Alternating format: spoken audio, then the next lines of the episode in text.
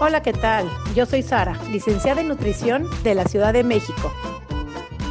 Hola a todos, yo soy Noé, coach de comer intuitivo de Argentina. Y juntas hacemos coma y punto. Porque comer debería ser así de fácil. Coma y punto. Bienvenidas a un episodio más de Coma y Punto, quinta temporada. Sí, voy a estar repitiéndolo varias veces y vas a ver que todos los episodios, a decir quinta temporada porque estoy fascinada, que hace cinco años venimos grabando esto que creíamos que se iba a caber en un año y venimos más de 140 episodios. Si recién nos estás conociendo a Coma y Punto, si recién te salió en Spotify, si recién entras a las redes mías o de Sari y entendiste que hay un podcast que se llama Come Punto, no empieces por el episodio 140, anda al 1 para que entiendas todo y tenés para hacer dulce. Podés hacer una maestría en todo este proceso de dejar de hacer dietas, reconciliarte con la comida, reconciliarte con tu cuerpo, dejar de pelearte con tu cuerpo, sanar tu imagen corporal y vivir una vida mucho más en paz, en armonía con tu cuerpo y no en contra de él. ¿Cierto, Sari?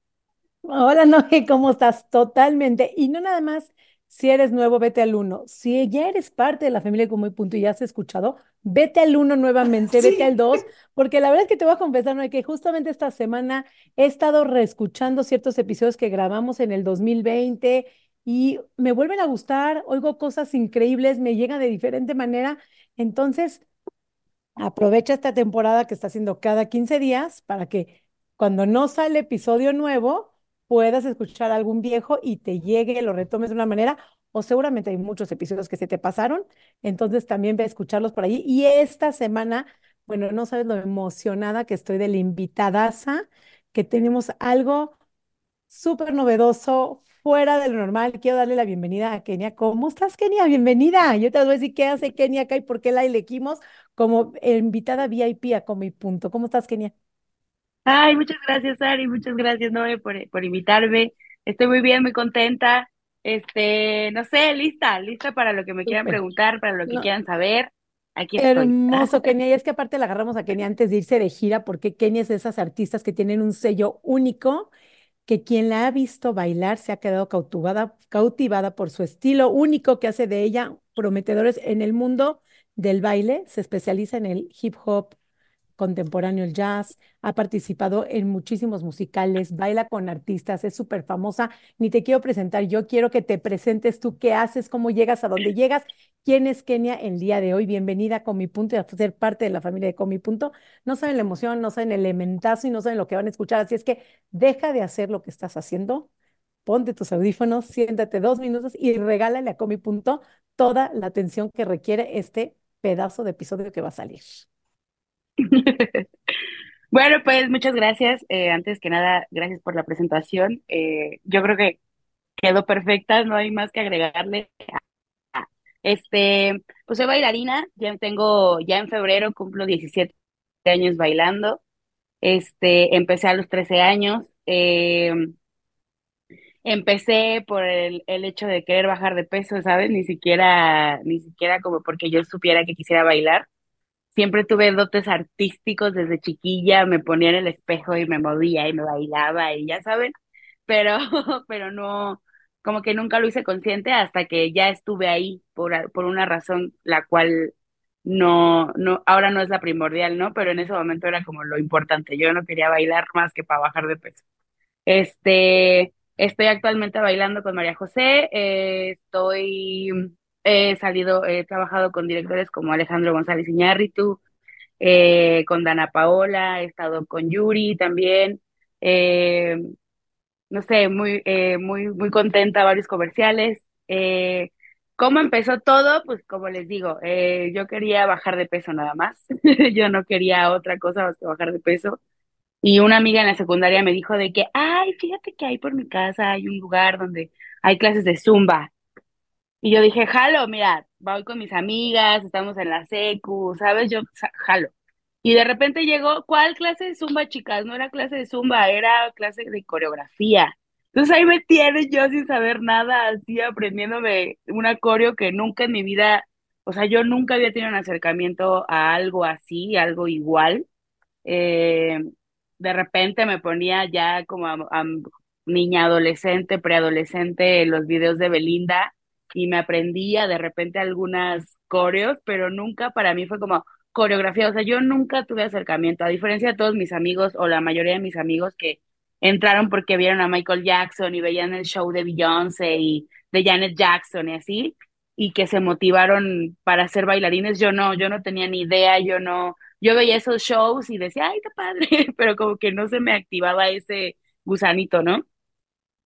Y de repente eh, empiezo a, bailar y empezamos a hacer concursos y empezamos a bailar hip hop, porque primero era como solo latinos, ritmos latinos, y después fue hip hop y así como que me empezó a gustar, ya más allá de, de, como de, de, para bajar de peso, como que ya lo hacía porque me, me gustaba, ¿no? Porque también mi mamá me metió a N cantidad de cosas de chiquita y a esas N cantidad me hacía la dormida, me hacía la enferma, eh, o sea, millones de cosas para no tomar las clases, ¿no? Y pues ahí me empezó a gustar, mi mamá como que pues si le gusta que le dé, ¿no? O sea, cuantas veces lo quiera hacer que lo haga, ¿no? Porque pues obviamente también a ella, yo desde los ocho años empecé a subir de peso, ¿no? Entonces a ella, y, y todo fue porque el pediatra le decía, es que está muy baja de peso la niña y tiene que darle más de comer y la va a hacer anoréxica y, o sea, a mi mamá le espantaron muchísimo desde yo, que yo era chiquitita y mi mamá pues lo único que hizo fue obedecer, ¿no? Y de repente pues también ella con, con que no sabía ser mamá y no, no obviamente a nadie les enseñan, eh, pues obviamente ella hizo lo que pudo con las herramientas que tenía, ¿me explico? Eh, y a mí que me encantaba comer, ¿verdad? Dicen que yo de chiquita le jalaba la bata a la maestra para que fuera la primera a la que le dieran de comer. Entonces, a mí entre más comida me dieran, yo mejor, yo amo comer. Y entonces, este, pues mi mamá dijo, bueno, pues si le gusta que le dé, ¿no? Y entonces ya empecé, luego me salí de ahí porque me empecé a revelar desde las, desde que ya eh, llevaba como dos, tres añitos bailando, pues ya no, ya le echaba flojera a la escuela, como que ya no quería y mi mamá así que no te voy a sacar de bailar y me sacó de bailar hasta que le subí las calificaciones y así. Y pues ahí fue cuando empecé a valorar y a darme cuenta como, ay, creo que esto no solo es para bajar de peso, ¿no? Como que sí me gusta bailar, o sea, sí me, o sea, sí me gustaría seguir. Y en ese entonces yo todavía no sabía que lo que estaba haciendo me estaba encaminando a lo que ahora estoy haciendo, ¿no? No tenía ni idea que se pudiera llegar tan lejos, ¿no? Y de repente ya pasa, subo las calificaciones, ta, ta, ta, mis 15 años no, pues te tenemos que encontrar una escuela, no sé qué, la, la, la. Me encuentro en una escuela que mm, uno de mis primos es director de cámaras de TV Azteca y le dijo a mi mamá, yo conozco una academia muy padre, a ver si te gusta. ¿Cuál? Obvio me iba a encantar, estaban todos los bailarines en ese entonces de Mijares, de Manuel, de Yuri, o sea, todos estaban ahí en esa escuela y yo no tenía ni idea. Me acuerdo que un día, o sea, según yo, para bailar solo podías estar en una expo de 15 años y ya eso era como el logro del mayor bailarín, ¿no? O sea, en ese es para mí. Y entonces empiezo a llegar y de repente ya cuando como que yo estaba en el, en el, en el grupo de las quinceañeras, pongan ustedes, y de repente le empiezo a echar ganas, porque yo nada más iba a cotorrear, y de repente le empiezo a echar ganas y el maestro, ¿sabes qué? No te puedo dejar en este grupo, aunque solo sea para 15 años, este, te estoy retrasando, así que te voy a pasar al grupo de los maestros y yo. Como que en ese entonces me empecé a dar cuenta que era buena, porque en la primera academia sí, sí era un poco elitista el hecho del peso, ¿no? Como de... Y Exacto. era Y, una escuela que no era pro.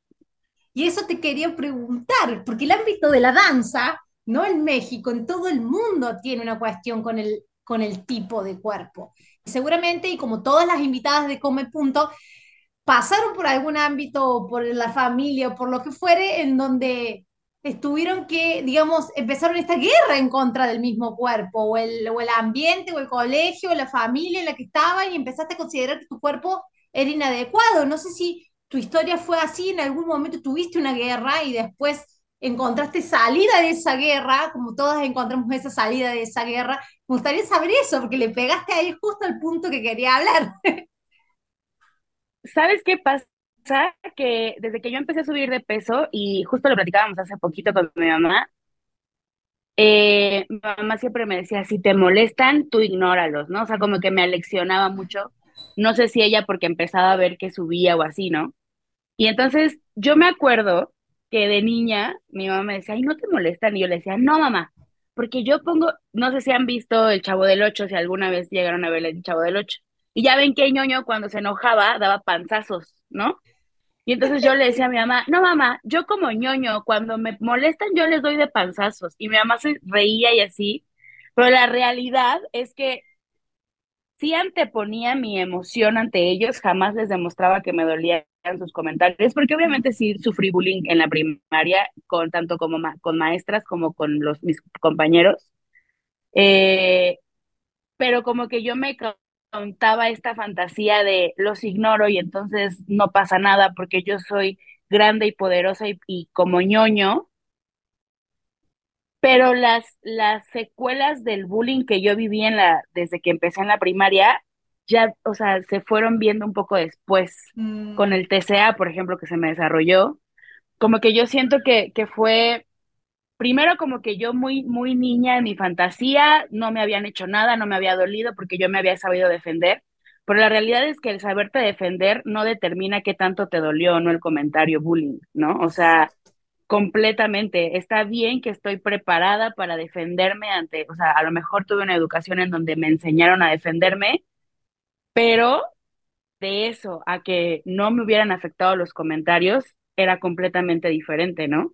Y la realidad es que me di cuenta de, que me habían afectado ya mucho después. Pon tú que yo creo que como a los 18, 19 fue cuando empecé a ser consciente como, oye, espérate, o sea, yo he sido agredida y violentada por mi físico desde que tengo 10 años, o sea, como que no lo había, era tan normal para mí que, que eh, en mi caso se me dijera que tenía que bajar de peso y no de una manera violenta, la verdad es que eh, mi núcleo familiar ha sido siempre muy amoroso, el cercano, ¿no? Sí, tenía tíos que, que siempre estaban con la llaga ¿no? De que es que esa niña ahí tiene que bajar y se aventaba en unos rounds con mi mamá y conmigo era estarme vigilando lo que comía, lo que no, este, sufría violencia de maneras como muy indirectas, agresivo-pasivas, me explico, como este tipo de, es que me preocupas, o sea, como cosas así que obviamente yo normalizaba. Entonces cuando llegaba a la escuela y me decían a lo mejor gorda de una manera más despectiva que a lo que me decían en mi casa,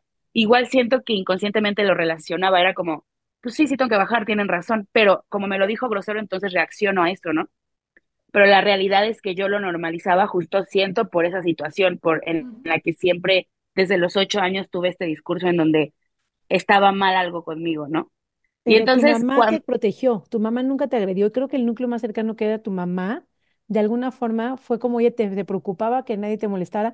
Y esa parte creo que es una parte salvadora. Cuando la mamá no es la que agrede, siempre hay un tío, una abuelita y gente preocupada, o sea, preocupada por tu salud, que son macroagresiones, que finalmente se convierten en esas macroagresiones. Me preocupa tu salud, o que sea la policía de tu alimento se vuelven, no son microagresiones, porque eh, finalmente a lo largo de la vida se vuelven esas macroagresiones que eran para ti conductas normalizadas, pero no eran normales, que te das cuenta después a claro, los 18 19 años que, que no es lo normal. Pero en la academia, cuando dices que te promueven, nunca te dijeron ah, nada por el peso. eh, no, de- déjenme hacer un punto importante en algo que dijiste con lo de mi mamá. De hecho, siento que gracias a que recibí el apoyo y el cariño de ella, puedo estar en donde estoy hoy. ¿Me explico? Porque siento que sí es importante que alguien te dé una contención si recibes ese tipo de agresión, sobre todo estética, ¿no? Porque está tan normalizado en todo el momento que, o sea, en todo el mundo, como decimos, que, que es importante tener a alguien que te No, contenga y y que te haga siempre ver la las cosas de mamá, o sea, si la mamá o alguien te salva, alguien de tu núcleo primario te salva, creo que son los Con mejores eso ya está. resultados. Sí. Exactamente. Cuando la mamá o el sí, núcleo primario son las que afectan, son de los peores desenlaces que tenemos en Cabrón. historias de Sí, personas. perdón. son las que más Exactamente. difíciles en su sí, sí, recuperación lo tienen. Es como que el no total. haberlo tenido a la contención y a la defensa, digamos, la construcción de esa defensa propia, de esa entereza propia en el núcleo más cercano, vemos que son los casos de las chicas que más les cuesta llegar a una reconciliación con quienes son, con su cuerpo, con, con el mundo, con la vida, porque hay, un, hay, hay algo que perdieron y que parece de que necesitamos como seres humanos que esos núcleos más cercanos sean los que más nos apoyen y, y que, que no, no, más no, nos refuercen en quienes somos y no nos estén criticando, ni juzgando, ni intentando hacer cambiar, aun cuando lo hayan hecho porque creían que era lo mejor. Pero es verdad, Sari, vemos de que esos son los casos que más cuestan después como revertir. Claro, porque al final es la construcción de nuestra identidad, ¿no? El tener esos, esos lados tan fuertes es la construcción de nuestra identidad y cuando esos lados faltan, entonces ¿dónde queda lo que soy, ¿no? O, o cómo construyo eso que empiezo a, a, a ver en mí, ¿no? Entonces, bueno, pues eh, empiezo con todo esto y ya cuando entro a la academia, la primera academia era como esta onda de, como que yo me justi siempre me empezaba a justificar o a pedir perdón casi casi por estar gorda, ¿no? Entonces, como yo llegué con esta imagen a la escuela primera de vengo porque yo sé que estoy mal, ¿no? Mi cuerpo y entonces necesito bajar, como que me arroparon muy bonito, ¿no? Como que era de que, ay, sí, Kenia, la gordita, la no sé qué eh, llegué Ese a tener era el cuerpo en en transición. No, es que se le llama el cuerpo en transición. Entraste para hacer la transición a ser delgada, entonces te arroparon mientras eras delgada. Parecería que dentro de cada cuerpo gordo hay una persona delgada intentando salir hasta que sale. Y se nos, o sea, y se nos olvida que todos los cuerpos tienen derecho a existir independientemente del tamaño. Pero sí, claro, ya entiendo como veniste aquí para cumplir tu sueño y para ser flaca, entonces vamos a hacer todo lo posible para que cumplas tu sueño y que ese cuerpo en transición, mientras seas flaca, o sea, en lo que eres flaca, aquí eres bienvenida. Y eso fue lo Ah, que sucedió ahí. justo, justo. Entonces, eh, como que yo ahí tampoco resentí tanto, ¿no? Eran mis 13 de mis 13 a mis 15 no resentí tanto eh, esta onda de, de, de la agresión, ¿no? O, o no se remarcó no lo volví a vivir con lo de la primaria, ¿no? Como que simplemente sucedió de una manera muy diferente.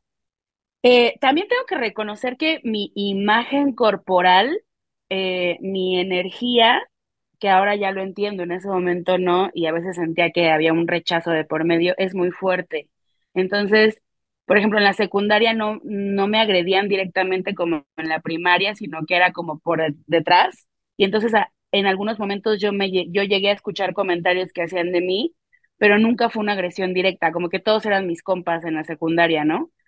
eh, pero siento que tiene que ver más con lo que proyectaba en ese momento, que Mm, no me daba cuenta, lo repito, pero, pero más que, que con lo que así me explico, como que decían, no, yo le digo que está gorda o lo que sea y me madrea, o sea, porque desarrollé esa, como que esa personalidad de, de, perdón por las groserías, me golpea, desarrollé como esa personalidad de, de, de ruda, de Mm, fuerte, de yo los defiendo, no hay problema, me no explico, te metas como, como por ahí claro, no te metas conmigo, aquí soy ya, Eh, exacto. te entiendo. Yo defiendo a mi núcleo, ¿no? Como casi, casi eh, echándome la responsabilidad de todos. Entonces en la secundaria tampoco lo viví tan fuerte, aunque repito, no significa que no me hubieran estado, llegué a escuchar. Eh, y ya cuando entro a esta escuela, pues entro como lo que dices que, wow, no, no, no me había dado cuenta de esto que me, que me dices, Ari, del cuerpo en transición, pero sí, o sea, sí, los núcleos en donde yo era aceptada en ese momento era porque yo siempre llegaba con este discurso de, pero voy a cambiar, pero voy a bajar, pero voy a ser flaca en su momento, ¿no? Y aparte la gente como que empatizaba de- desde este lugar de, ay, es que está muy bonita, entonces imagínate la flaca, o sea, era como, Tan pues bonita de siempre estarle cara, con, lástima su cuerpo. Completo, de siempre me decían de claro. que estás muy hermosa, pero, ay, si estuvieras un poquito más delgadita, te verías preciosísima. O sea, era como, "Ah, no, pues gracias, todo bien. Este, y lo que empezó a pasar en esa escuela fue que más que, que salirme porque me rechazaran en la primera escuela de danza, me salí por las calificaciones, porque empecé a, justo me empezaron a ropar tan hermoso que, que como que yo entonces ya perdí de, de vista todo lo demás. O sea, para mí entonces Claro. era Tu bailar se ahora, ¿no? convirtió en la escuela y en la danza y el baile y Ajá, perdiste ajá. de foco la escuela. Claro, empezaste a bajar Porque, dejó de lado sí, perdón, pero Me, sí, o pero sea, me me, encantan esas me historias. Este, y porque aparte también yo traía una huella de abandono y de rechazo desde muy pequeña porque eh, faltó mi papá, ¿no? O sea, mi papá está bien y todo, pero nunca vivió conmigo.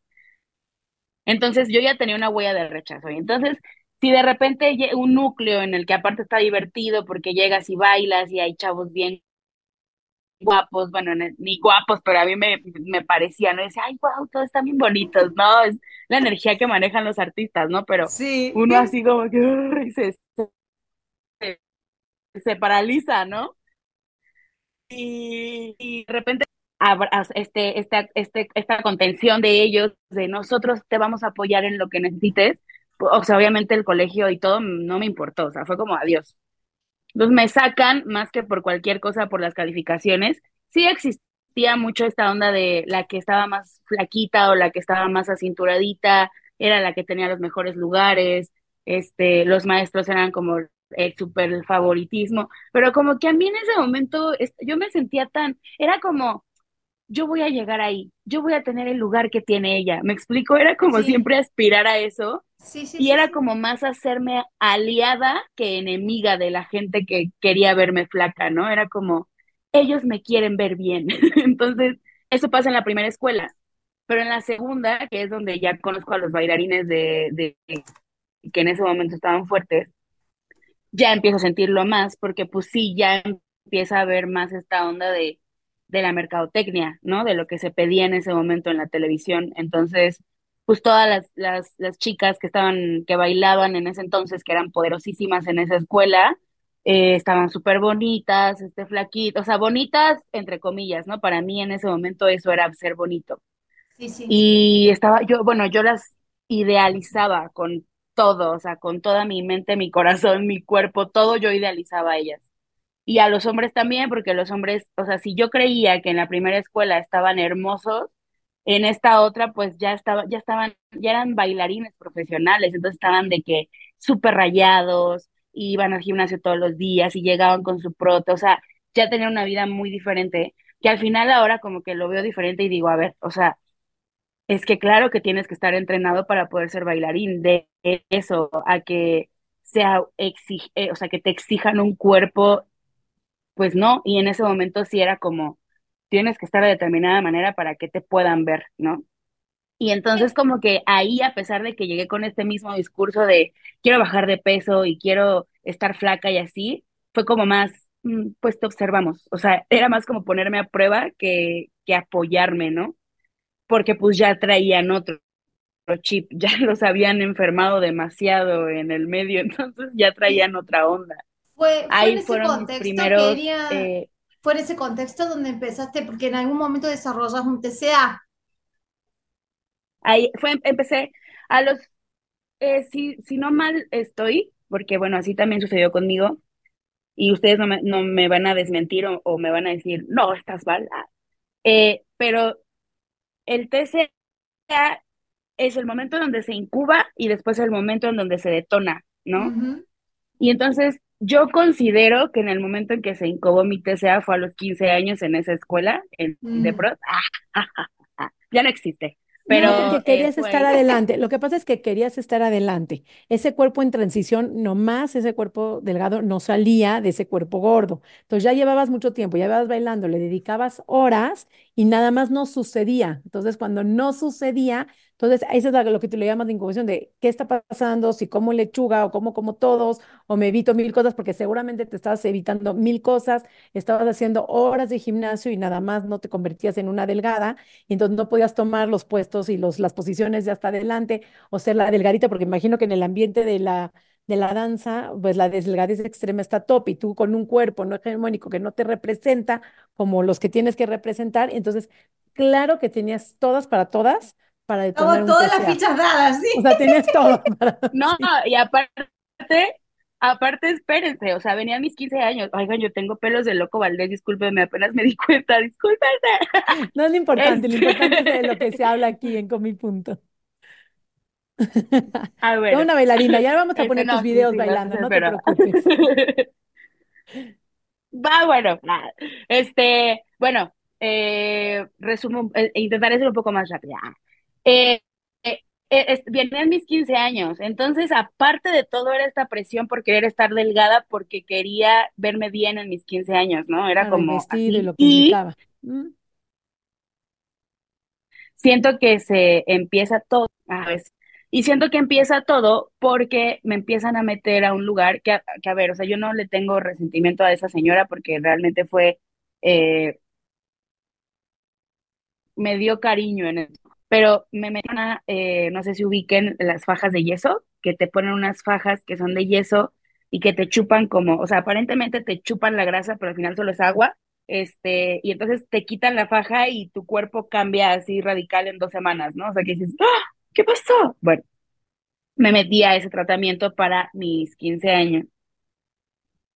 Evidentemente sí me chupó mucho, sí, eh, de, ser una chica que desde los 8 años aumentaba y no bajaba, de repente llego ahí, mi dieta era a base de puros jugos, o sea, yo no consumía ningún alimento y era eh, eh, muchísimo ejercicio, muchísima agua y la fajota, ¿no? Que aparte pesaba tres kilos más de lo que yo pesaba, ¿no? Entonces era muy difícil, de verdad, muy difícil tenerla dos semanas, porque aparte era como, entre más quieras bajar, más la tienes que tener, ¿no? Y entonces era de que, imagínense yo, ¿no? O sea, que era como 15 días, así, muchísimo tiempo. Había gente que iba por cuatro o cinco días y se las ponía y yo así 15 días, ¿no? O sea, y Bailaba con con eso faja, puesto, o sea, este, tenías tres kilos más de encima, o sea, ahora sí Kenia hasta las fajas se puso y las fajas probó y los jugos detox, o sea, todo, hasta las fajas todo, llegaste. todo, todo. O Ok, sea, o ustedes sea, si algo todo, intentaste, exacto, si alguien dice que no lo has conductas de intentado, autorriesgo, sí, todo, no, sí, bueno, exacto, pastillas, dietas de moda, o sea, que a nadie te diga que no lo has intentado, que salga ese cuerpo flaco, Todo, todo, todo, se todo, entiende. Ok, todo, todo. Hace poquito me di cuenta que cancelaron unas pastillas, no voy a decir el nombre, pero ustedes saben cuáles. Este, y yo las usé durante dos, tres años, o sea, de milagro no me pasó nada, ¿no? Pero qué fuerte, o sea, qué fuerte. Y de verdad, de verdad lo que di- Que es lo o mismo que va a pasar con la inyección que está que ahora de moda, Kenia. Ahora, ahora hay una inyección de moda que seguramente dentro de tres años, cuatro años vamos a saber realmente lo que produce. Pero no, bueno, no, no, no, no, no, la- ya sabemos lo que produce, pero en un de, par o de años sea, la van a sí, quitar, ya, ya sí, sabemos el, sí. Pero el no sabemos la profundidad de todo lo que produce Ah, en no, ya, ya realidad. sabemos, ya está Sí. dicho. Qué fuerte, qué fuerte. Y aparte ya son inyecciones, o sea, ya todo más directo a tu cuerpo, todavía Sí, más más agresivo. invasivo, sí, es muy invasivo. Pero una vez a la semana, entonces es menos fuerte, dicen por Ah, ahí. Ah, ah, ah, bueno. una pastillita, un tres kilos de yeso, o sea, no hay tema. Deshidrátate, también no hay tema. Mira, la Noé hacía fisioculturismo y que te pregunte cómo estaban atrás del escenario todos convulsionando por falta de electrolitos, o sea, tampoco de lo que creemos que es saludable es fuera de lo saludable. Entonces, estar tú con jugos, haciendo esa cantidad de ejercicio, tomando la cantidad de pastillas y además con eh, tres kilos más de yeso, di que no te destrozaste unas rodillas o la cadera en el camino por ahí. Afortunada tú. Y además les voy a decir algo, a lo mejor me estoy adelantando un poquito de la, de la entrevista, pero es importante que se, los diga porque creo que también muchas chicas deben escucharlo y chicos también. Todo, espero que no me fune la vida, pero todo lo que se ve en la televisión es falso. ¿Por qué? Porque yo empecé a hacer comerciales, entonces yo, yo veía que hasta lo que aparentemente uno come en el comercial, no te lo comes, porque lo comes y después lo escupes, porque eh, eh, hay veces que se ve una alberca preciosa y ni siquiera hay agua en la alberca, o sea, ¿me explico? Ahí fue donde yo entendí que las marcas, y está cabrón que lo diga, está, está fuerte que lo diga yo porque pues trabajo de eso, pero pues las marcas te quieren vender lo que quieren venderte, lo que quieren que tú veas, lo- o sea, ellos te están manipulando de una manera en donde no es cierto que un cuerpo delgado sea lo mejor, no es cierto que un cuerpo con músculo sea lo mejor, lo más sano, ¿no? O sea, para poder llegar a esos niveles de corporales, ¿qué tuviste que haber hecho para llegar ahí? Y te venden en la tele que es porque la vida es saludable y que es porque no creo, no creo. O sea, no dudo y no pongo en duda que habrá. No, no, es que te lo dicen como sin dieta, sin ejercicio. Exacto, exacto. Kenia, todo lo que hay en la televisión, yo me voy algo más a la palma de tu mano. Todo lo que ves en redes sociales tampoco es cierto. Influencers, y eso es lo que nos genera Justo, justo. sufrimiento, totalmente. He tenido la oportunidad de convivir con personas eh, importantes en el medio dancístico, influencers en el medio dancístico, si lo podemos decir así. Eh, y yo te puedo decir que todo lo que ves en redes sociales ni siquiera es el 50% real, eso es un 20%. Sí. es un 20%. O sea, he tenido la oportunidad de entrar en sus vidas y de, de, de profundizar y, y wow, o sea, Lo que ahí es. cuando yo me di cuenta que, que no es cierto, o sea, que no es cierto, que por qué yo voy a hacerle caso a lo que la, el entretenimiento y la mercadotecnia me está dando, ¿no? ¿Por qué no mejor ser un nuevo producto de una manera en la que la gente se sienta sana y empieza a quererse y empieza a aceptarse? Si voy a hacer un producto, va, jalo, soy un producto, me presto para esto, pero entonces déjame tener voz propia y déjame decirles cómo ser un producto de manera diferente, ¿no? O sea, no estoy diciendo que nos vendamos ni nada, solo estoy diciendo que, órale va, yo pongo mi cuerpo y yo pongo mi esencia y yo pongo esto que soy para que los de allá afuera se den cuenta que es una mentira todo. O sea, jalo. Y ha sido fuerte tomar esta responsabilidad porque obviamente así como a- la estoy tomando, pues me ha costado, ¿no? O sea, de repente ahora me tocan los haters, ¿no?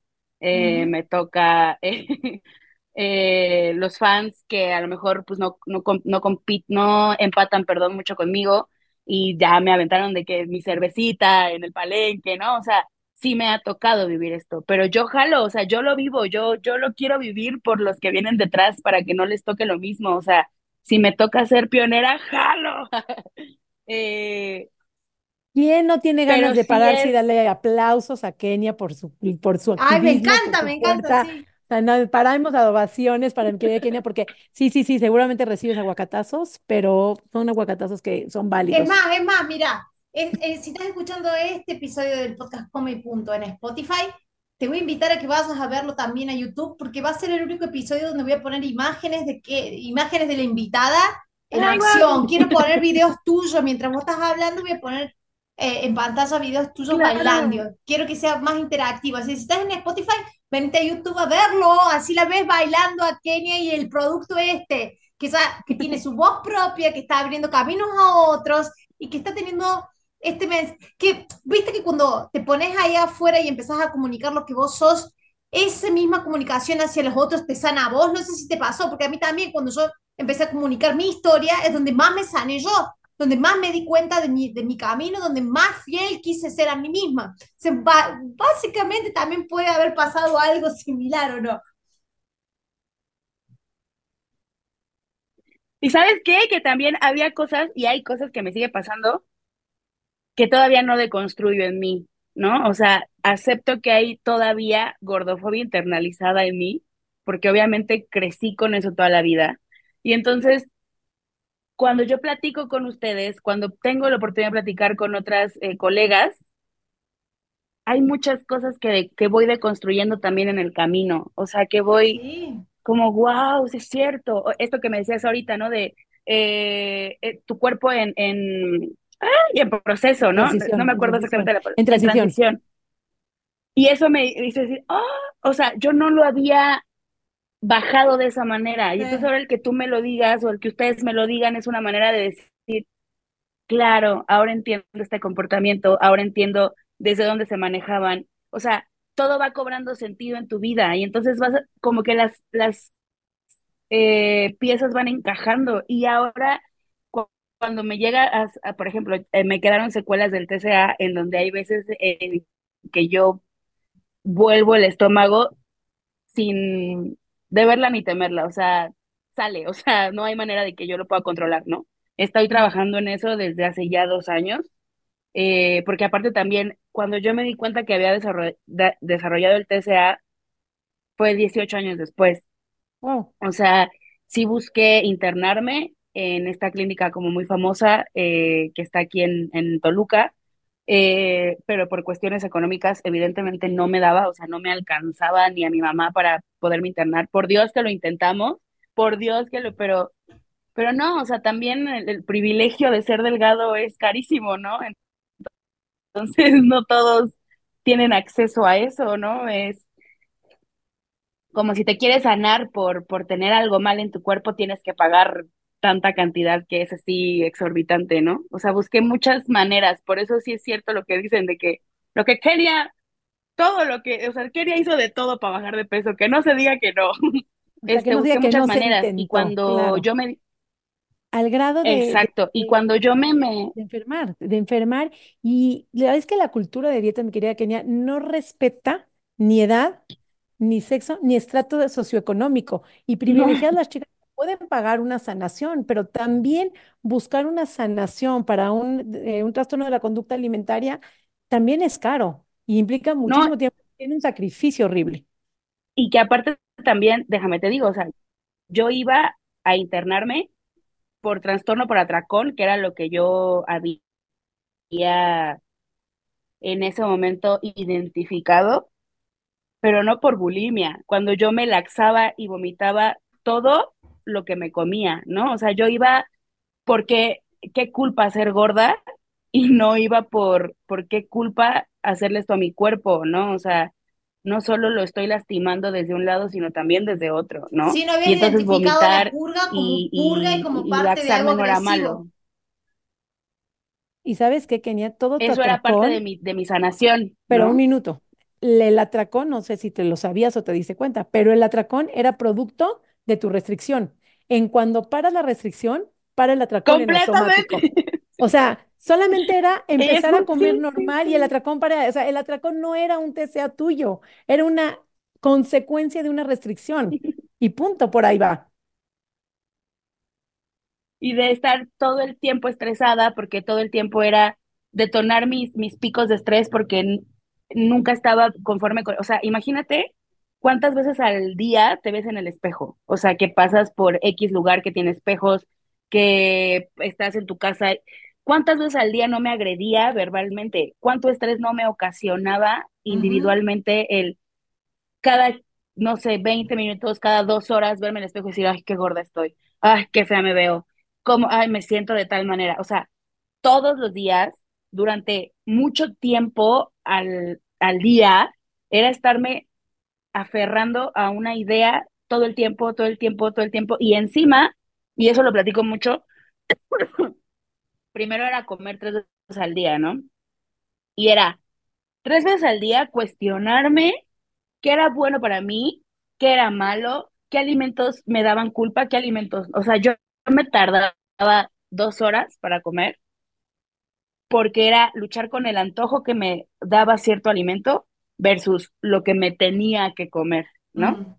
Y era tres veces al día. Y luego cuando me cambian la dieta, que ya no eran tres veces al día, sino que eran cinco veces al día, imagínense qué nivel de estrés yo manejaba, porque de verdad era o sea, ok, toca comer. ¿Y qué voy a comer? Ay, es que no manches, unas enchiladitas verdes y con frijolitos y después era, no, no, no, no, tú necesitas un pescado a la plancha, o sea, ok, es que no, todo, todo, todos los alimentos con una eh, eh, relación con la comida buena no son malos, ninguno, ninguno, ninguno, ni el que, ni el, ni el que tú digas, no, no, ninguno. Pero en ese momento para mí era como satanizar todo y era un estrés constante. Entonces, imagínate, era el estrés, era la restricción, era eh, y vivir todo el tiempo afuera, porque pues obviamente también me comparaba todo el tiempo en mis clases. Era, eso era inevitable, ¿no? Como estar en, el, salón de clases, en clase de ballet, por ejemplo, eh, que obviamente el vestuario era un tema porque no me gustaba ponerme las mallas, no me gustaba ponerme el, leotardo y desde que yo llegaba a mi clase, media hora antes ya estaba pensando de que, ay, es que me tengo que poner el payasito y es que me tengo que, o sea, me la viví estresada, me la viví estresada. Cuando empiezo con, con, eh, con ya mi carrera profesional como bailarina, que me beco y todo, me aceptan en esa escuela porque te digo, siempre tuve como, o sea, una actitud diferente ante el sobrepeso porque siempre llegaba como justificándome y pidiendo perdón y toda la gente me amaba, ¿no? Y cuando a mí me becan para ser bailarina profesional o para empezarme a estudiar ya como bailarina profesional, la condición era, ok, te damos la beca, pero tienes que bajar de peso, ¿no? Entonces, imagínense, o sea, desde los 15 empecé con esa onda, los jugos, las fajas, prosigo así hasta la, la beca, que fue a los 19 años, que es cuando se me detona todo. Eh, partía mi comida en cuatro, me comía así, si, la hamburguesa, si era una hamburguesa hecha en casa, con amor, con una energía bonita, de todos modos yo la partí en cuatro, llorando porque, porque habían hecho hamburguesas, ¿no? Aparte.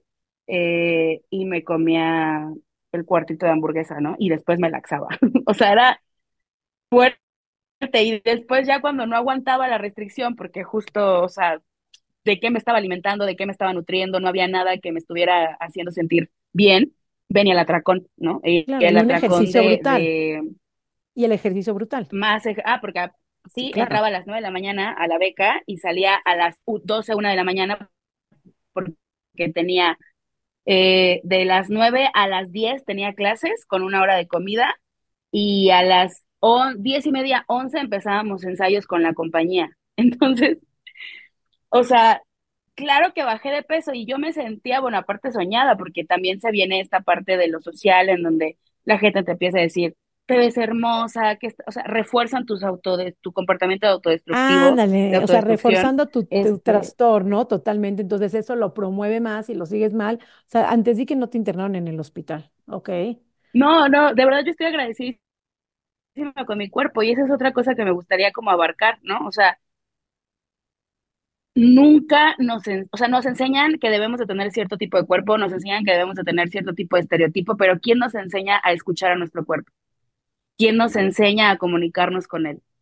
¿Quién nos enseña realmente a decir, a ver cómo me siento hoy, a conectar con mis emociones y saber que a través de mis emociones también tengo un- una relación con la comida? O sea, ¿quién nos enseña realmente eso? Nada más es puro atraparnos en este rollo superficial en donde nos estamos comiendo unos a otros, eh, las, las ofensas más comunes entre mujeres, si se puede decir así, es físicamente, eh, eh, su problema emocional también tiene que ver con, ustedes saben, ¿no? Como con las teorías de que si es más grande o más chico, o sea, como que todo tiene que ver con lo físico, con lo estético, es, está muy cañón. ¿Quién nos enseña realmente a conectar? Nadie, ¿no? No.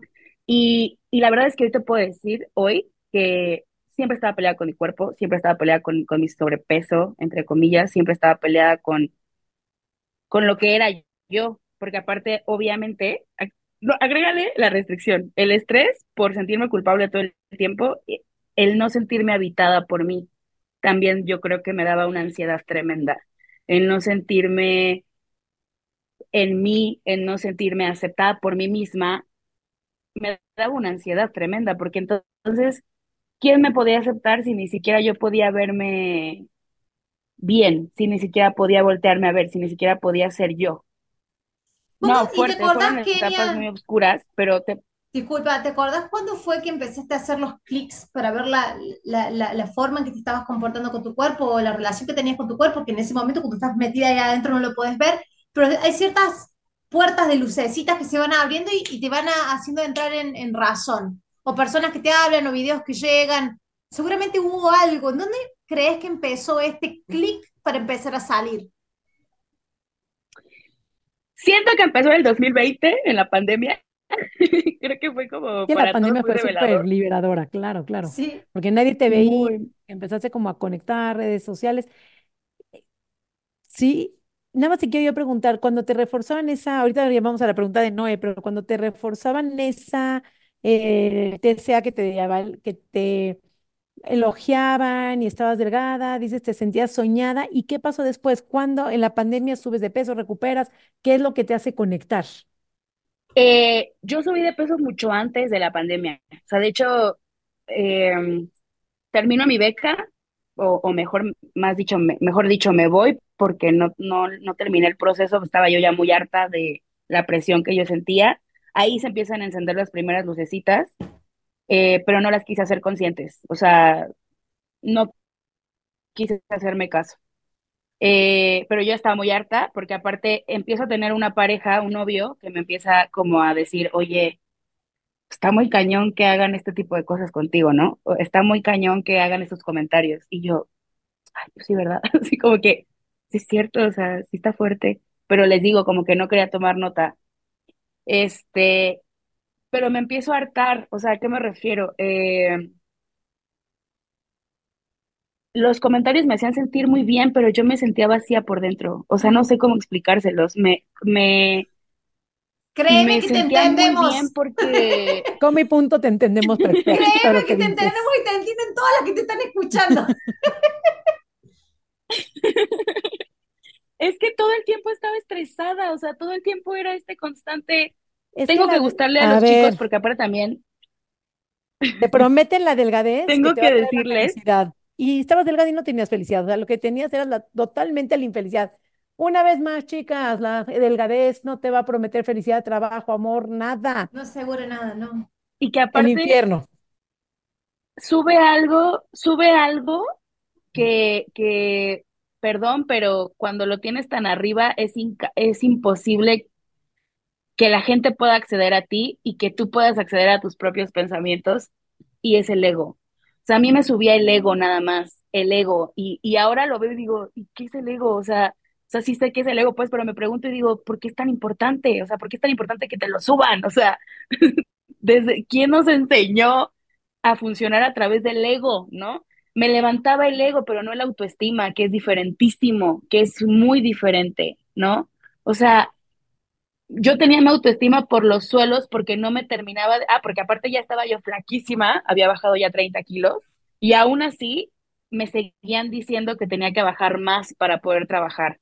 ¿Por qué? Porque pues obviamente me quedó flacidez, porque obviamente eh, mi panza estaba colgada y era como, no, pero es que entonces ahora hay que hacer gym, o sea, era como, no es suficiente, ok, tengo que hacer más, va. Mi autoestima estaba aplastadísima. Yo lo único que tenía arriba era el, el porque obviamente empecé a gustarle a los chicos superficiales, ¿no? Que aparte no tiene nada que ver el, la pareja que tú escojas, no tiene que ver con tu físico, no tiene que ver con tu cuerpo. La pareja que tú escojas tiene que ver con lo que tienes aquí.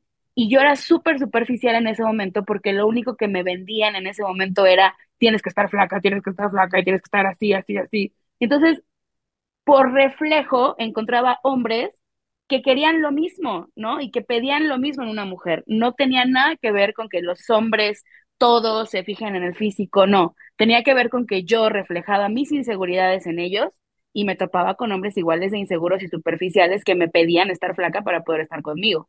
Y para mí eso era, wow, claro, este hombre me quiere ver bien, me quiere ver sana, me quiere ver feliz, este hombre es el que quiero.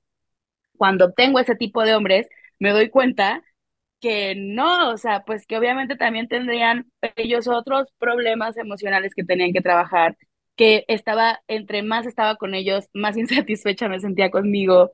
Y obviamente sí les tengo que decir, y, lo, y volvemos al, al punto uno, al inicio uno, mi mamá siempre fue parte de aguas, mi mamá es psicóloga, entonces mi mamá siempre, cuando Ahora veía entendemos. que había cosillas, cuando veía que, hay cos que había cosillas que que me, que- o sea, mi mamá, súper observadora, mamá, ustedes saben, como mamás, uno eh, desarrolla no sé qué sexto sentido ahí medio extraño que yo no los voy a entender nunca hasta que no sea madre, yo creo. Mamá, y luego psicóloga, imagínense, o sea, yo no me puedo ocultar nada, yo mi mamá sabe todo de mí porque aparte es un amor, pero no le podía ocultar nada, entonces cada que mi mamá me veía mal era terapia, este, ejercicios, eh, indirectamente me lanzaba algún comentario que hacía que yo como que, ¿no? Entonces nunca estuve del todo eh, desprotegida, nunca estuve del todo... Me dio una educación en la que me dio mucho libre albedrío, la verdad tengo que reconocerlo. He hecho lo que he querido también, porque siento que, que nunca me puso una traba, ¿no? Lo único que me dijo es, por favor, mínimo, termíname la prepa. Mira, aunque sea la prepa, que ni ella, después haces lo que quieras, pero mínimo, por favor. Ok, va, la terminé y todo, todo bien. Eh, pero ella me ha dado mucho libre albedrío, como, como mucha, o sea, tú puedes escoger lo que tú decidas y la verdad es que también eso me ha ayudado mucho porque pues sí he decidido a veces, de, tomado decisiones que a lo mejor ella sabe que me voy a estampar y hasta ella misma dice que se estampe, lo necesita para aprender, ¿no? Y entonces me he estampado y ahí es en donde yo entiendo como que digo, ah, no era por aquí.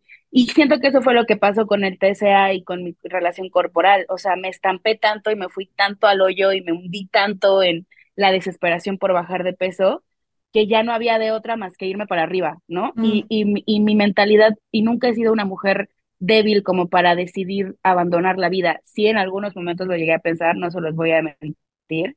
Mi oscuridad fue tan fuerte que sí llegué en muchos momentos a quitarme la- a pensar en quitarme la vida. Y creo que justo eso fue también lo que me hizo darme cuenta que no estaba yo bien, ¿no? O sea, ya estaba flaca, ya estaba bailando, ya tenía novio, ya tenía toda la atención que yo quería, ¿por qué seguía pensando en que me quería morir? Creo que eso era lo que más me detonaba, ¿no? O sea, Uf, qué ¿por qué me sigo Sí. encerrando en mi cuarto? ¿Por qué sigo como, ¿no? Y ahí fue donde dije, creo que esto no está bien, ¿no? Cuando me empiezo a dar cuenta de todo esto, se me viene una depresión increíble, o sea, más deprimida de lo que ya estaba, porque evidentemente, pues me di cuenta que lo que había perseguido desde los ocho añitos no era real, era falso. O sea, no El gran duelo, el gran duelo del abandono, de la idea de la delgadez. Sí. Exacto. Y aparte con este duelo yo me seguía laxando, aún así, ¿no? O sea, yo seguía como aferrándome a estas eh, actitudes, a estas autoagresiones pero yo ya no me sentía bien porque pues entonces ya me empezaba, ya empezaba a sentir más estragos, ¿no? Desde esta onda que les digo que de repente la comida se me regresaba y, y yo ni siquiera lo estaba buscando, este, dolores de panza súper intensos, intensos, intensos. eh, a la fecha obviamente mi panza es súper débil y, y muy frágil porque pues terminó muy dañado, ¿no? Entonces tengo que buscar ciertos alimentos que me ayuden, o sea, como, como unos efectos secundarios que no se los deseo a nadie, ¿no? O sea, no se los deseo a nadie. De por sí, desde chiquita siempre fui bien vomitona, de verdad, ¿eh? Yo lloraba y vomitaba, me reía y vomitaba, o sea, era como parte natural en mí desde chiquitita, o sea, dos, tres añitos, pero pues ahora más, ¿no? O sea, era como desarrollar eso y encima pues mi cuerpo se mega acostumbró, ¿no? Entonces, eh, cuando eh, me doy cuenta de eso, entro en una depresión horrible, muy fuerte, y eh, pues ya, o sea, me voy para arriba. Los 30 kilos que bajé, obviamente los subí. Eh, me dediqué a, a- dejé de bailar ese tiempo, me fue como año y medio. Tenía problemas en mi casa, eh, fue la época en la que peor me llevé con mi mamá. Este, fue la época más oscura, súper oscura, súper, súper oscura. Me fui para arriba y creo que esa fue la época más oscura, como el, el volver ahí. Yo me acuerdo que cuando yo estaba en ese momento de, de mucha tensión y de el ego súper arriba, veía gente gordita en la calle y yo me, me daban ataques de ansiedad. O sea, cuando yo veía personas en la calle gorditas y me ponía a temblar y me ponía muy denso, me ponía muy mal.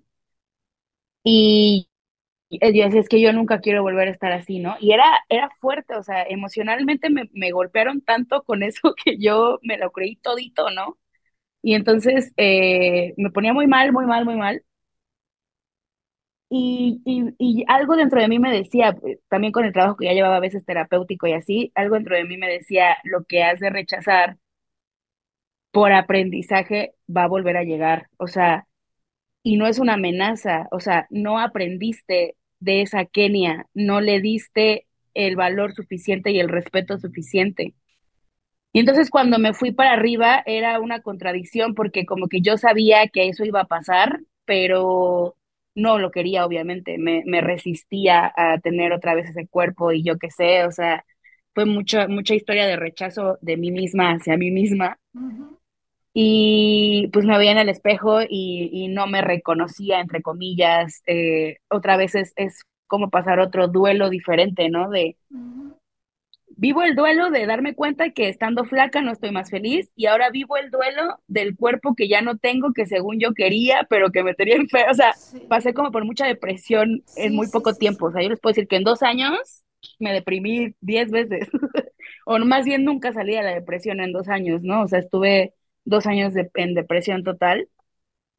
También sigo con algunas secuelas de eso, no les voy a mentir que ya toda mi vida es maravillosa, hay secuelas eh, y estoy trabajando en ellas, justo estoy en ese momento de trabajar en ellas, pero pues creo que un día fue un día de, no sé, no sé, no me pregunten, yo, yo, yo creo mucho en las energías también y creo mucho en que, en que hay veces que te llega tu guía interior, te, te, te dice, ese es el momento en que te tengo que iluminar y es hoy. Ujú. Y entonces un día me levanté, me vi en el espejo y dije, a ver, porque obviamente no estaba bailando, no estaba haciendo nada, estaba haciendo Justo lo que nada, te quería preguntar, ¿cómo nada. regresas al baile y cómo sales de esa depresión? O sea, ¿cómo te reencuentras contigo? Justo era mi pregunta. Me, me levanto un día en la cama, me veo en el espejo y dije, a ver, tienes de dos. Porque aparte tenía, no sé, 22 años. O sea, no sé, no sé, fue, y todavía no llego a la pandemia, eh, aguántenme, ya casi, ya casi. Este, me levanto y me veo en el espejo y dije, a ver, tengo dedos. Ya valió otra vez, ¿no? Según yo, o sea, ya mi vida está, o sea, ya dejé de entrenar, ya estoy desentrenadísima, ya no, ya no soy la bailarina que era en mi beca, o sea, se acabó, ya lo dejé. Tengo dedos. Seguir así y meterme a estudiar cualquier otra cosa que medio me guste, que medio me apasione, que medio medio,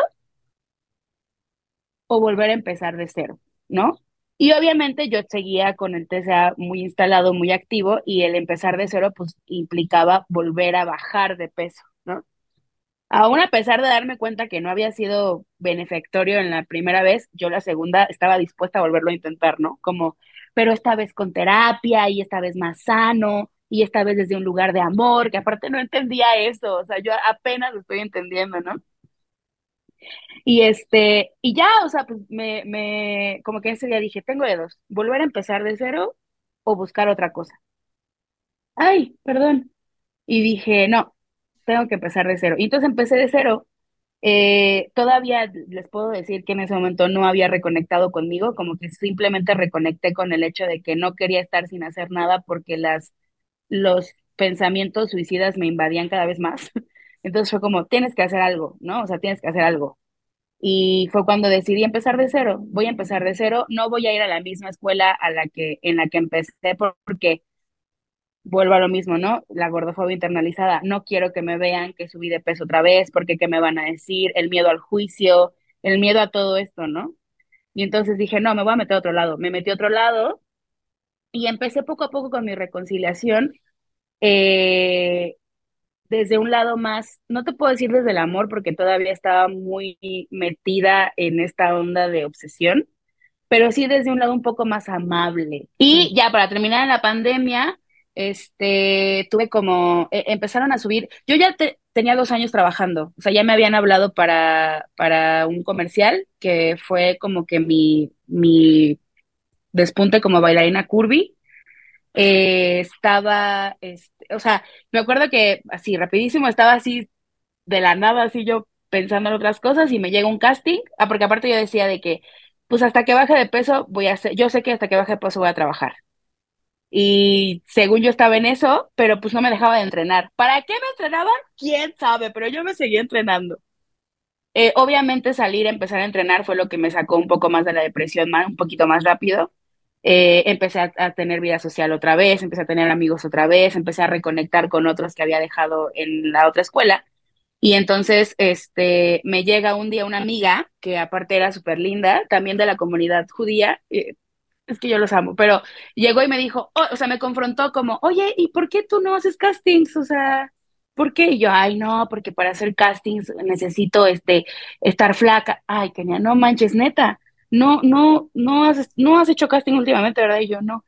Hay de todos los cuerpos, hay de todos los sabores, hay de todo. Y yo, Nel, hasta que a mí me llegue una solicitud que diga bailarinas gordas, yo no voy a hacer ningún casting. Eso lo pensé, no se lo dije, ¿no? Y un día me dice, aquí está la oportunidad que tanto habías buscado. Y me manda una solicitud de casting que decía que buscaba bailarinas curvy. Me volví loca, lloré, reí, me morí de miedo, no quería ir fui la última en llegar, fui la última en registrarme de tanto que postergué el ir, ¿no? Pues para no hacerles el cuento largo, fue el primer comercial que hice ya oficialmente como bailarina curvy. Y ahí, desde ahí siento que empezó mi sanación, ¿no? 2018. Pero en el 2020 empieza ya como la revolución más fuerte en redes sociales. O sea, ya empieza la gente a hablar abiertamente de sus TCAs, ya empiezan, o sea, o por lo menos a mí me llegó esa información en el 2020, ¿no? O sea, como que empezaron a, a ser más abiertos, como que empezaron a ser más vulnerables ante su situación. Y ahí, ahí fue donde dije, wow, yo tengo lo mismo, a mí me pasaba igual, me empecé a identificar con muchas de sus colegas, o sea, muy, muy, muy cañón. Cuando te Y dije, ok, eh, tengo un problema completamente y, a o sea, ¿sabes que para mí ver personas gordas defendiendo su cuerpo fue sanador para mí, reparador de una manera. Yo jamás defendía mi cuerpo, yo más bien lo justificaba y me sentía mal y me sentía todo el tiempo estaba justificando un cuerpo que al contrario me tendría que sentir orgullosa por portarlo porque no es lo que me define, ¿no? ¿Y por qué no te Y llevó al hospital, Kenia? definiera, ¿qué carajos? O No, y no te llevó al hospital, un cuerpo que te ah, justo, o sea, todo te aguantó, te felicito, qué hermoso. todo, de verdad, créanme que todo, o sea, y creo que también tiene que ver con las emociones canalizadas. A lo mejor si no hubiera canalizado mis emociones, probablemente estaría un poco más enferma. A lo mejor si no hubiera ido como como increchendo en este, en este tema, en este proceso, si no me hubiera observado, si no hubiera tenido a mi mamá que estuviera detrás de mí con vea terapia, vea terapia, vea terapia, Y dime algo, a lo mejor estaría ¿quién un poco más enferma, Kenia ¿no? hoy? ¿Qué hace Kenia hoy? ¿Cómo se reencuentra? ¿Quién es Kenia hoy en el 2024? A punto de irse de Pues gira mira, como hoy por hoy, pro.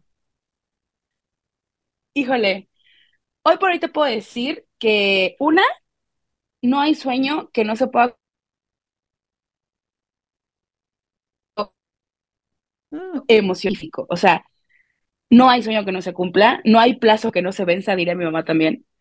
Eh, creo que más, o sea, sí soy bailarina María José, sí he tenido la oportunidad de trabajar con muchas personas que, que no me imaginé, eh, porque pues siempre fueron trabajos muy elitistas con respecto al cuerpo y ahora yo estar trabajando con ese tipo de personas, ¿no? Voy a decir nombres con Yuri en Palacio de Hierro, ¿no? Que siempre era como el perfil tal, con tantas este, medidas, etcétera, etcétera. Eh, me da- me llena de orgullo, obviamente, o sea, sí, sí co- reconozco mi éxito y, y les tengo que decir que más, más orgullo siento porque por fin he podido descubrir la función del cuerpo que tengo, porque por fin he podido conectar y recibir el mensaje que mi cuerpo tiene que darme, ¿no? Hermoso. ¿Y Y creo que, que, tú sientes que Yuri, para, perdón que te interrumpa, que Yuri, Palacio de Hierro y todos que te han contratado se han convertido un poquito más inclusivos? O, es, o sea, ¿cuál es la razón de contratar modelos curvis, bailarinas curvis? ¿Qué mensaje mira, quieren dar yo ellos siento junto contigo? que Siento que hay de todo. Siento que hablando principalmente de esos dos, tengo mucho que agradecerles porque obviamente que se que, que una marcas o artistas como, como ellos hayan decidido de construir en una temporada su mensaje, me parece increíble y se los agradezco con todo mi corazón porque al final me dieron la entrada y la oportunidad y la visibilidad. Sin embargo, siento que hay artistas y hay marcas que lo hacen desde un lado muy humano y muy, desde un lado en donde sí quieren pasar un mensaje real y hay otros que nada más quieren vender, ¿no? Y que se van a, a la, a la moda, a lo que está de moda, a lo que, ah, mira, si está funcionando una bailarina gorda que está bailando, pues métemela, ¿no? Y realmente no se dan el tiempo de deconstruirse. No digo que esté mal, digo que cada quien utiliza las herramientas que necesita para irse para arriba, ¿no? Este, lo entiendo perfecto, pero yo principalmente creo que defiendo aquellos artistas y aquellas marcas como María José, ¡ah! en donde sí, sí llevan un trabajo de constructivo personal y por consiguiente lo mandan en su, lo trabajan en su, en sus shows, en sus comerciales, o sea, eh, yo te puedo decir que quizá Palacio de Hierro eh, y la señora no sí siento que fue un poco más de- desde el lado del marketing, pero todo bien, al final me dieron la visibilidad, al final eh, tuve la oportunidad de mostrarme como soy, con mi danza, con lo que más amo, y se los agradezco eternamente. eh, pero sí, o sea, sí, sí hay marcas que solo lo ocupa, te ocupan por moda y hay marcas que sí te ocupan porque realmente quieren pasar un mensaje, Pero si ¿no? es moda, también quiere decir que se está sonando, se está moviendo, estamos cambiando de veras. Kenia, qué hermoso episodio. ¡Qué Les dije hermoso! que iba a ser un episodio, pedazo de episodio. Gracias por abrirte, gracias por contar tu historia con tanta vulnerabilidad, eh, deseándote toda la sanación, todo este crecimiento y gracias sobre todo por representar el cuerpo de muchas mujeres que por tanto tiempo no se vieron representadas y tú eres una de las que muestra que se pueden muchas personas se pueden sentir representadas. Así es que gracias por estar en Comi, en Comi Punto. Como siempre decimos a todas las invitadas, formas parte de la familia. Eres bienvenida cuando quieras a compartir cualquier mensaje. Y a ti que estás escuchando del otro lado, gracias por llegar hasta acá, por quedarte, porque estoy segura que Kenia en alguna parte tocó tus fibras, Vamos a etiquetar sus redes sociales este, para que la sigas, para que la veas bailar. Tiene videos hermosos, es una fuente de inspiración maravillosa. Este, Kenia, si quieres decir tus redes sociales para ir cerrando este episodio. Sí, chicas, pues antes que nada, muchas gracias. No saben lo que para mí es que me den una oportunidad real de poder hablar de lo que soy.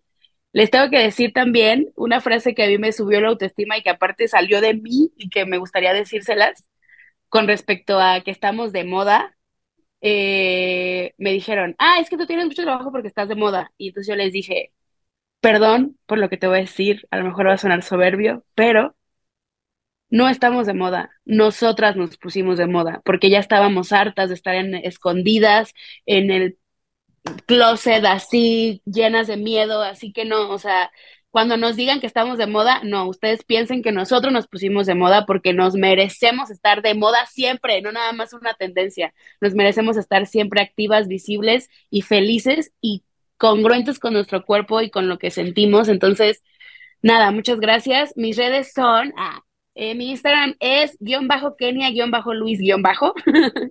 Y este, TikTok, Facebook, todo lo demás, Kenia Luis, así junto, arroba Kenia Luis, todo normal. Yo te voy a aumentar más. Te mereces ocupar en el escenario todo el espacio que necesites ocupar. ¡Ay, ¡Qué hermosa! O sea, mereces ocupar todo ese espacio, que sigas teniendo éxito, que sigas brillando. Voy a decir mis redes sociales, Nutrición Sari, tanto en Facebook como en Instagram, TikTok, este, nos puedes encontrar, puedes sanar con nuestros cursos que la Noe y yo damos constantemente, estamos dando cursos, academias, programando creencias, liberando mujeres, a eso nos dedicamos, así es que un episodio hermoso más y Noé, cierra el episodio con tus redes sociales, por favor. Le voy a agregar algo a la, a la frase de Kenia, no sabía qué ponerme y me puse de moda, básicamente. no sabía qué ponerme, me puse de moda. ¿viste? No sabía qué ponerme, me puse feliz, saben decir, pero este es mucho más fuerte. No sabía qué ponerme, me puse de moda. Hablalo a todas aquellas que me estén escuchando, decirlo en voz alta. Trata de llegar a esta. Hay un lugar interno, capaz que no sepas cómo se siente, pero donde podés estar en amistad, en apreciación y en reconciliación con vos. Y es un lugar donde se siente muy abundante habitarlo. Y hay, otra cosa también, es que es que todos estos anhelos que tenemos en la vida llegan, pero la magia de esta vida es que llegan muchas veces de la manera que necesitamos y no de la que queríamos o de la que imaginábamos, o idealizábamos que llegábamos, llegan de la manera que necesitábamos, porque era así perfecto para ser vivido en plenitud. Muchísimas gracias, Kenia, por hacer, haber embellecido este episodio, por ser parte ahora de la familia Come Punto, porque seguramente nuestras seguidoras te van a amar y van a amar todas tus imágenes que he dejado a través de toda esta grabación. Mis redes sociales son Mi Cuerpo Sin Reglas, tanto en TikTok como en Instagram, como en el canal de YouTube, donde vas a estar viendo la grabación de este video. Nos vemos en el próximo episodio. Hasta la próxima. Chao, chao. Coma y punto.